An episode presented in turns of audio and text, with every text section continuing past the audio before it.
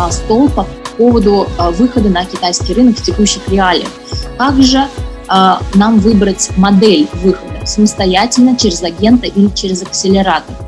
Что есть, что предлагает российский рынок образования в этом направлении, как быстрее это сделать, как э, снизить свои риски и как увеличить отдачу от китайского столь непростого а, рынка. А говорит сегодня Анастасия Путиевская, Людмила Федорова и Андрей Тужиков.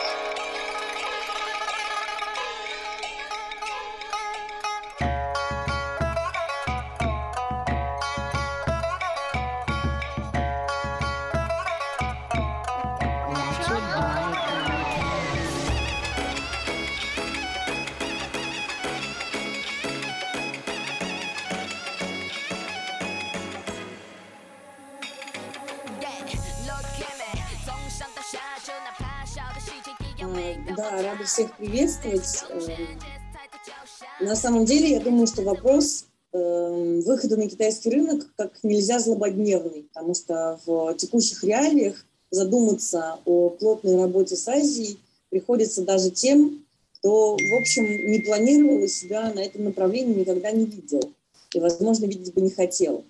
И хочется послушать о вашем опыте и о вашем мнении все-таки – лучше идти и набивать шишки самому. Да, как вы боретесь, а может быть не боретесь с теми, кто считает, что платить за знания в виде курсов или услуг, или какой-то экспертной помощи, да, там, на сопровождении или, пардон, или на консультациях дорого и нет никакого смысла, да, потому что эксперт не может быть экспертом по всему как вы с такими клиентами, с такими запросами работаете, а может быть, вы с ними не работаете. Э, или, может быть, есть какие-то инновационные формы вот такого сотрудничества, когда человеку можно выдать целый пакет и консультаций, и услуг, и сопровождения, и книги там, или подкасты для самостоятельных осознаний и открытий. Какой должен быть коктейль, чтобы успех на этом пути получился? Ну или чтобы хотя бы избежать самых очевидных граблей. Давайте начнем с Насти Путиевской. Она улыбается. Да, я люблю улыбаться. Всем привет, а, меня зовут Анастасия Птиевская. Я, а, собственно, как раз представитель э, агентства. А, мы занимаемся, в общем-то, digital -маркетингом, но на самом деле, как хорошо нас э, как-то характеризовал наш партнер, мы занимаемся business activation.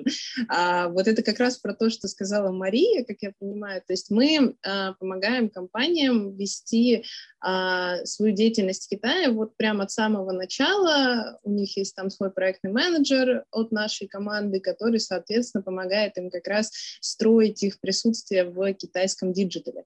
Вот, на самом деле, а, это отличный вопрос, а, набивать ли шишки самим или а, обращаться за, за помощью к специалистам. По моему опыту, все-таки российские компании, если мы говорим конкретно про российские, компании, они уже понимают, что Китай и вообще китайский рынок — это вообще далеко не Blue Ocean. Здесь э, сюда не выйдешь просто вот так вот э, попробовать, потому что это очень дорого, и, э, ну, как бы нанять либо человека, который в теме, да, и который знает вообще этот рынок, или а, и желательно еще оплатить для него какие-нибудь курсы сторонние или обратиться к контрагентам, которые им помогут.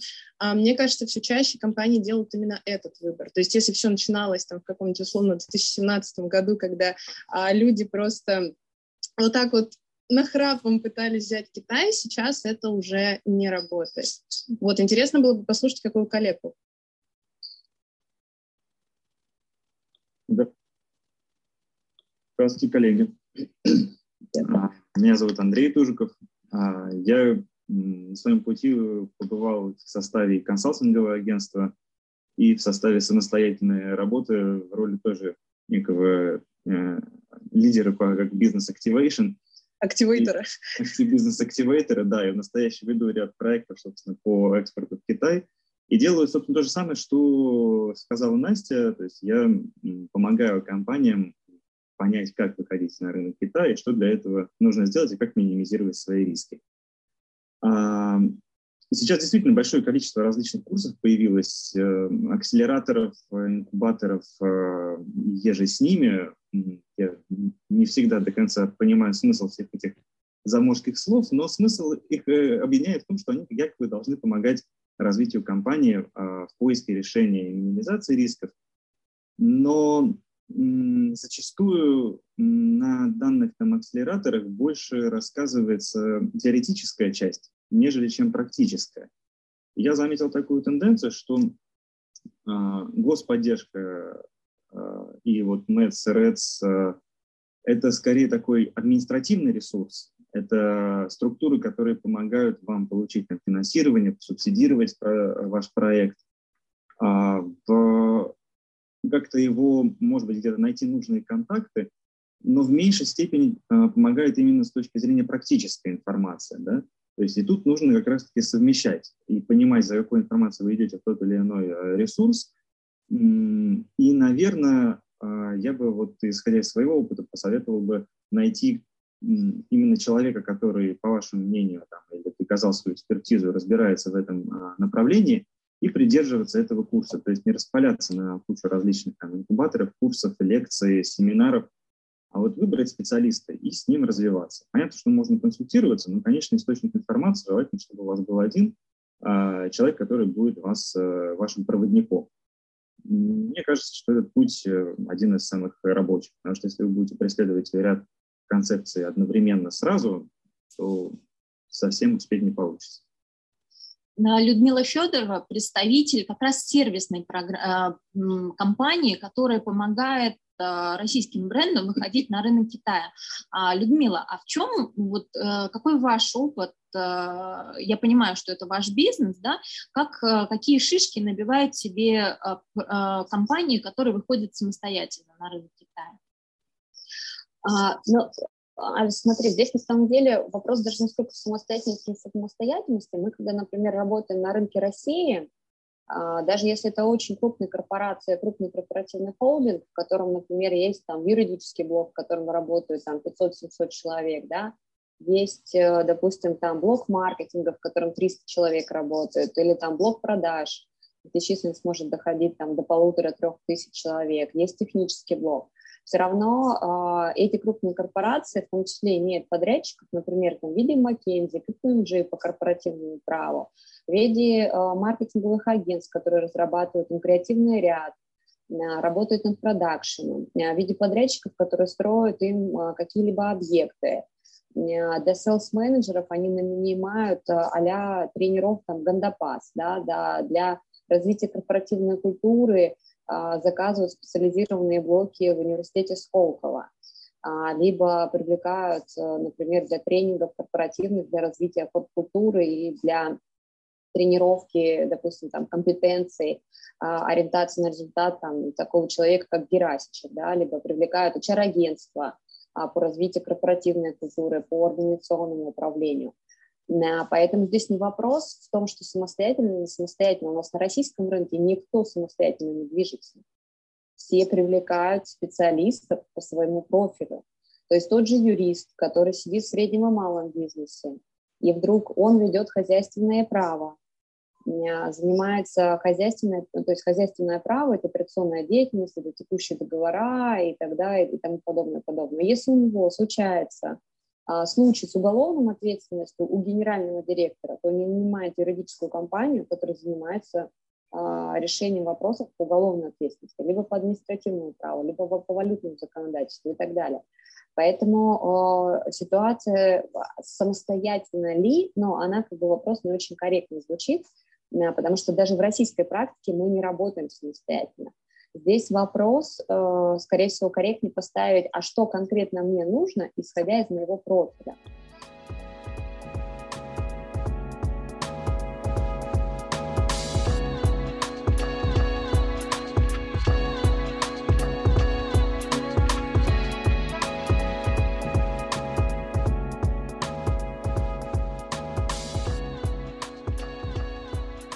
Э, хочется спросить и вас, и Анастасию, и Андрея, а вот все-таки тем, кто пока до миллиардного оборота в России не дошел, да, более такой средний и мелкий бизнес, кто хочется сделать правильно, у кого нет бюджета взять подрядчика, а, да, нет квалификации подобрать подрядчика. Я вот вас слушала, да, что никто не работает один, идут к Герасичеву, идут к Гандапасу.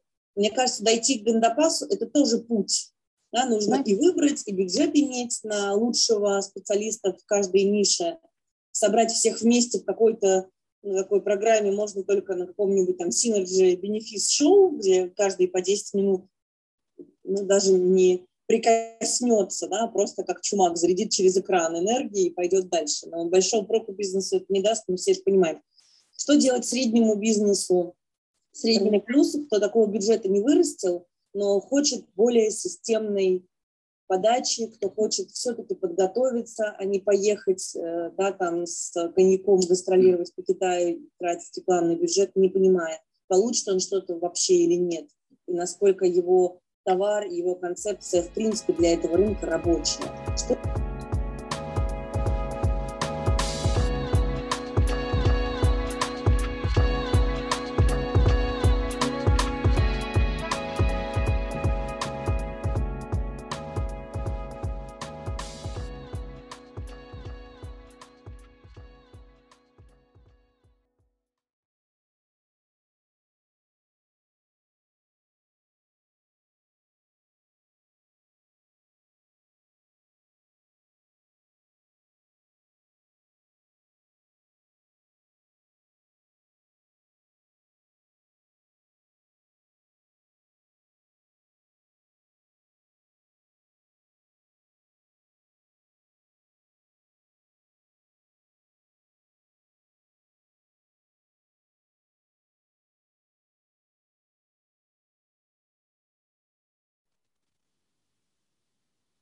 Меня, собственно, на прошлой неделе была встреча с одним э, э, таким не самым маленьким ювелирным заводом, э, который продает ювелирную продукцию по всем, всей России, странам СНГ, и э, они искали менеджера, сотрудника или гида, эксперта по маркетплейсам Китая. Э, и у них не было абсолютно вообще понимания, как это делается, что с этим, с чем это едят, как быстро это происходит. И это повторяется из года в год, из недели, от недели к неделе. Это проблема а, понимания времени выхода на рынок Китая. То есть многие производители, маленькие, крупные, неважно, масштаб сейчас абсолютно не имеет значения, а, а, это правильная оценка временных затрат на экспорт в Китай. Это не неделя, это не месяц, это не три месяца, это не полгода, это надо считать все это вот временем год. А, как минимум, а, для того, чтобы просто зарегистрировать какой-то маркетплейс на кросс площадке, нужно минимум пару месяцев.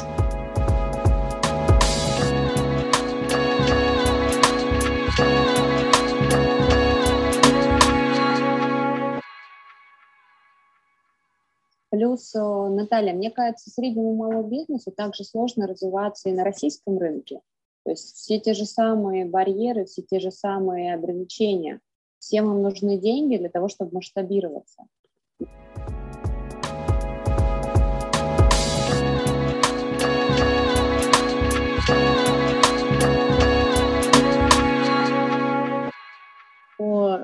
Действительно нужно вообще все, скажем, исследовать до, до того, как вы, собственно, вышли. Вы должны понимать, какой вам бюджет потребуется, а вообще проходите ли вы по цене, потому что действительно здесь а, цены вообще на рынке на продукты формируют а, в основном большие корпорации, которые вышли сюда уже достаточно давно, они вложили сюда гигантский бюджет по маркетингу, и э, часто российские производители или, в принципе, малый и средний бизнес, он просто не может конкурировать по цене.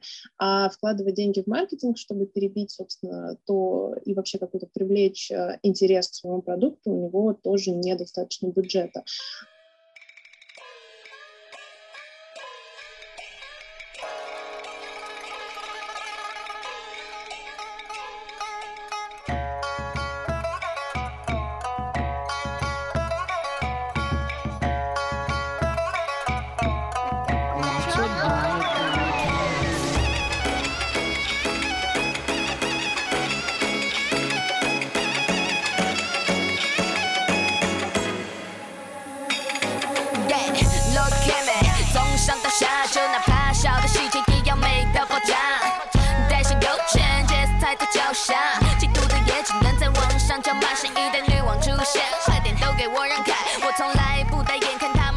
障碍。